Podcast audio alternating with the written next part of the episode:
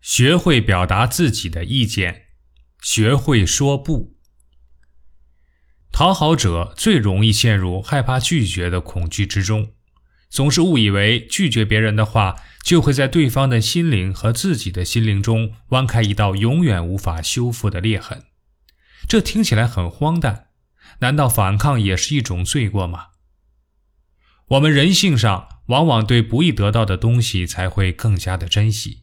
所以，明智的做法是提升自己的不可得性，不要对我们身边的人有求必应，学会判断事情的利弊，权衡时间成本。要明白，拒绝不会让我们失去朋友，反而会为我们甄选出真心的朋友。